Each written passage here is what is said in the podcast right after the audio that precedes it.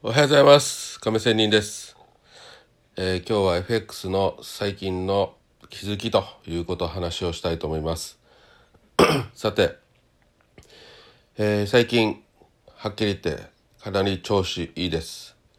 えー、調子いいっていうけれども損切り結構やっています。このトータルでも実はちょっと買っているんですね。損切りしているのにちょっと買ってるってなかなか面白いじゃないですか。うん、でね、えー、本当に18年間こんなして負けてきて思うことはですね、えーと、いかに自分がポジポジ病だったのかそしていかに自分がバカなハイレバーをしていたのかっていうことですね。うんえー、デイトレやってたつもりが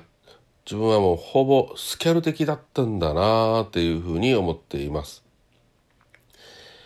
えー、本当に4時間足8時間足のみでトレードするとトレードしようとするとって言った方がいいのかな本当にレバレッジは低くなりましたでこの低くなるにもですね、えー、引きつけて売る引きつけて買うというね引きつけてポジションを取るということが本当にできるようになりました。そうするともう大体損切りラインっていうのがもう本当に今までよりも、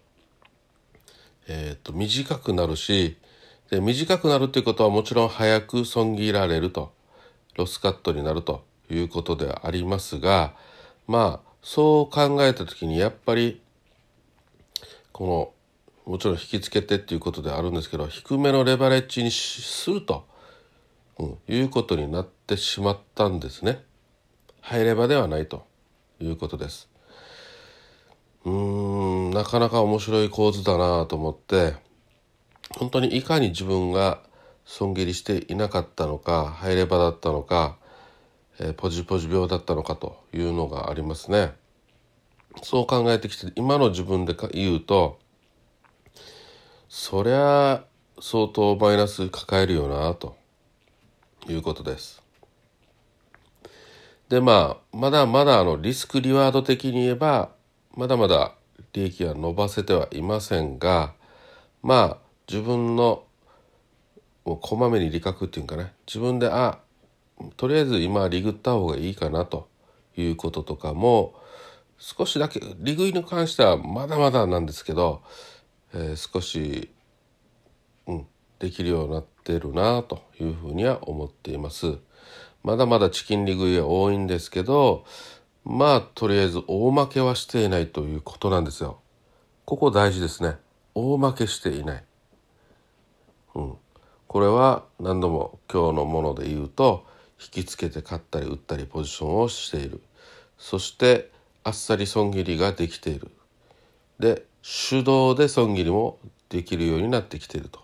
いうことです。はい本当にすごいなという新たな発見です。まあこれが今すぐ億万長者になるかということはではないんですが